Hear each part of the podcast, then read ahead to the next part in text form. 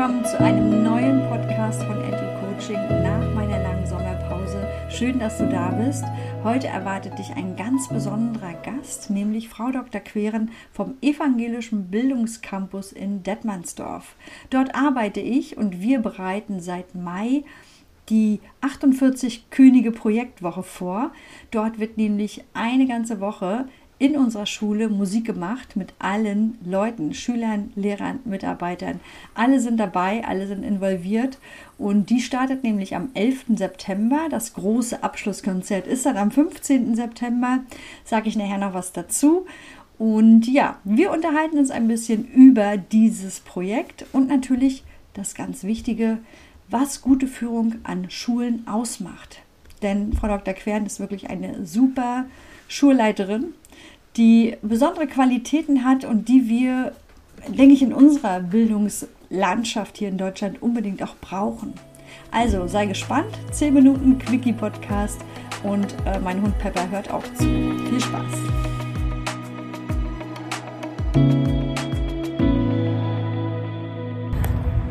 Hallo ihr Lieben, ich begrüße heute Frau Dr. Queren vom Evangelischen Bildungscampus hier bei uns bei Edu Coaching und ähm, ja, hier stehen aufregende Tage vor uns, weil wir nämlich bald in das 48 Könige Projekt gehen.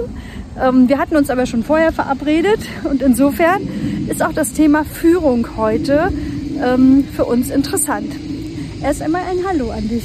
Hallo, ich freue mich, dass ich heute mit dabei sein kann. Ja, vielen Dank. Wir freuen uns auch und die Sonne scheint. Von daher Alles wollen gut. wir gleich ins Thema stürzen. Ähm, Führungsqualitäten. Mir ist ja aufgefallen, dass ich bin ja seit fünf Jahren jetzt hier an der Schule, dass wirklich äh, deine Führung sehr besonders ist, weil sie weil sie sich abhebt von den Führungen, die ich bis jetzt kennengelernt habe. Ähm, wir hatten dazu im Internet, glaube ich, hatte ich die Karrierebibel gefunden. Klingt ja ein bisschen spannend. Da waren 20 äh, Punkte, was Führungsfehler sind. Und äh, wir sind ja lösungsorientiert. Und deshalb haben wir uns drei Dinge herausgesucht, die gute Führung ausmachen. Ähm, wenn ich mich richtig erinnere, Wertschätzung, Vertrauen und Empathie. Äh, das sind Worte, mit denen du dich ähm, verbinden kannst und vielleicht kannst du dazu was sagen. Ja, also erstmal freut es mich natürlich, dass du mich so wahrnimmst und dass ich dazu heute auch ein paar Worte sagen kann. Ja, also ich habe für mich mir immer vorgenommen, dass wenn ich mal in eine Leitungsposition gehe, dass es mir wichtig ist, dass es nicht äh, von oben herab delegiert wird, was nicht heißt, dass ich nicht äh, es auch als wichtig ansehe, dass man führt und dass man auch zeigt, äh, welchen Weg wir gemeinsam gehen wollen. Aber dabei, vor allem auch je größer das Kollegium und all diejenigen, die dem Team zugehörig sind, äh, mitzunehmen, ist es halt eben total wichtig, finde ich auch, äh, sich hinter die Geschichte eines jeden hineinzuversetzen mhm. und auch immer wieder ins Gespräch zu kommen, um auch zu verstehen, warum er vielleicht oder sie bestimmte Entscheidungen trifft mhm. oder bestimmte Dinge kann mhm. oder nicht so gut kann. Und in dem Zusammenhang, wenn man mit seinen Kollegen so ins äh, Gespräch kommt und auch dafür ein Gespür entwickelt, entwickelt, merkt man auch, was ihnen wichtig ist und wo ihre absoluten Stärken sind. Und die mhm. unterscheiden sich ja manchmal auch ein bisschen oder heben sich ja manchmal auch ein bisschen von dem ab, was sie ähm, vielleicht mal gelernt haben, welches Fach sie studiert haben. Mhm. Und ich kann jemanden begeistern für Schule, wenn es etwas ist, was ein Herzstück von ihm ist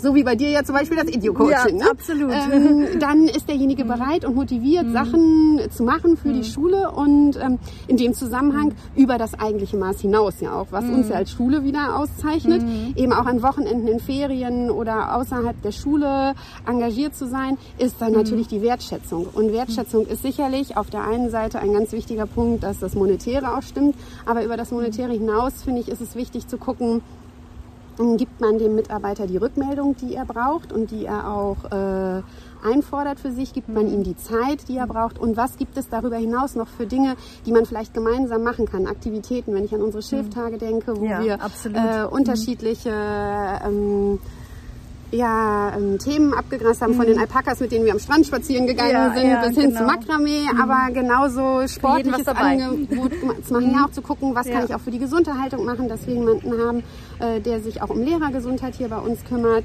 Wie kann ich Lehrer auch entlasten in mhm. ihrem eigentlichen Beruf, also dass wir ein großes Förder- und Vorderteam mhm. haben, die entsprechend mit rangehen oder dass wir zum Beispiel eine Kollegin eingestellt haben, die sich äh, um bestimmte administrative Dinge kümmert, wie zum Beispiel Klassenfahrten, Wandertagen, all das, was ja. als zusätzliche Belastung mhm. für einen Lehrer ja, ja. wahrgenommen wird.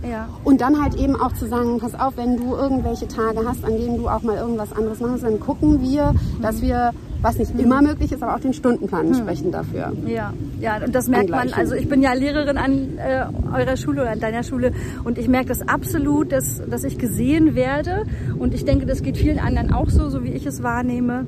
Und ähm, was ich manchmal überlege, ist, dass du wirklich auch Vertrauen ja brauchst in dein Team. Mhm. Ne? Weil ohne Vertrauen, glaube ich, funktioniert das nicht.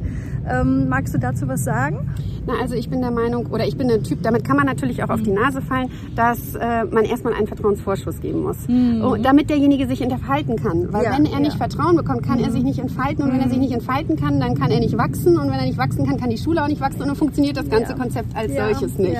Genau. Und das ist wichtig. Und ich finde, man darf Dinge nicht in Stein meißeln und ähm, nicht immer sagen, so machen es alle, dann mhm. müssen wir es auch so machen. Also als Beispiel, nur wenn ich äh, fünf Jahre Lehrerfahrung habe, kann ich Mentor sein. Nur mhm. wenn ich zehn Jahre gearbeitet habe, kann ich auch Koordinator sein. Sondern wenn jemand im Referendariat fertig ist und sagt, ich möchte gerne auch ja. koordinativ arbeiten, warum ihn nicht laufen lassen? Und mhm. wir haben ja gute Erfahrungen gemacht. Denn wenn ich mir mein Koordinatorenteam angucke, ja. dann sehe ich, da habe ich da ja Leute drin, die ja. ganz frisch nach dem Referendariat dazugekommen sind mhm. und die mit dieser Aufgabe so gewachsen sind und die das mhm. toll machen.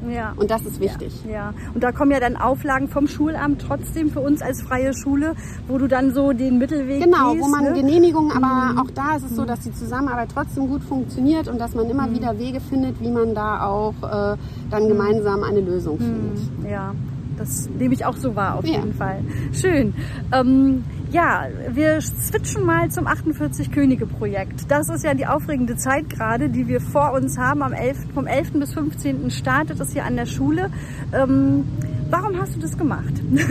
ja, also das ist ja quasi jetzt nochmal so ein bisschen das Sahnehäubchen auf der Torte, denn dieses 48 Könige Projekt äh, inkludiert ja alle, alle äh, Mitarbeiter dieses Bildungscampus plus alle Schüler plus Eltern und all die Kooperationspartner und die zeigt ja jetzt nochmal in der Königsdisziplin, wenn man die Stärken eines jeden nach vorne holt, dann kann man ein ganz, ganz tolles Projekt auf die ja. Beine stellen. Und ich glaube und ich bin mir der festen Überzeugung, dass dieses Projekt für unsere Schule erstens das Richtige ist und dass das etwas mhm. ist, was uns ganz hoch tragen wird mhm. und ähm, uns ein Flow gibt, gut durch dieses Schuljahr auch zu kommen. Ja, zumal ja Baumaßnahmen anstehen. Ne? Genau erweitern uns ja und das braucht ja viel Energie von allen und ich denke auch, das wird ein guter Flow genau, werden. dieser letzte Bauabschnitt, der nochmal viel Kraft kostet und dann genau. ist alles so, wie wir uns das immer vorgestellt ja, haben. Genau. Silber. Ja, das wird, das wird schön. Und genau. ich glaube auch, das Ziel vor Augen zu haben, das ist wichtig, gerade wenn so Stressphasen sind oder wenn viel auf einmal kommt, ne, denn das Ziel vor Augen, also mir hilft es ungemein, immer zu sehen, das ist das, was wir wollen. Und jetzt gerade mit den 48 Königen, mhm. das wird cool. Und ähm, wir laden hiermit alle ein. Ne? Genau, wir laden nochmal alle ein. Diejenigen, die nicht live am 15. September um 16 Uhr hier bei uns äh, zum Bildungscampus in Detmandsdorf kommen können, das auch gerne über den Livestream verfolgen. Wir genau. freuen uns auf euch.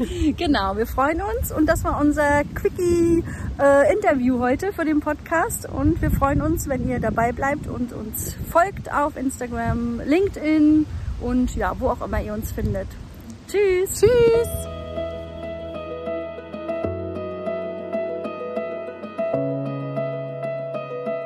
Das war sie auch schon, die Podcast-Quickie-Folge heute. Und in der Kürze liegt die Würze. Frau Dr. Quern hat ganz wichtige Impulse äh, für mich zumindest gebracht in diesem Gespräch, was gute Schule ausmacht, gute Führung. Und schau einfach in deinem Umfeld, ob du mit diesem Wissen, was du jetzt hast, etwas verändern kannst, äh, auch die Impulse weitergeben kannst.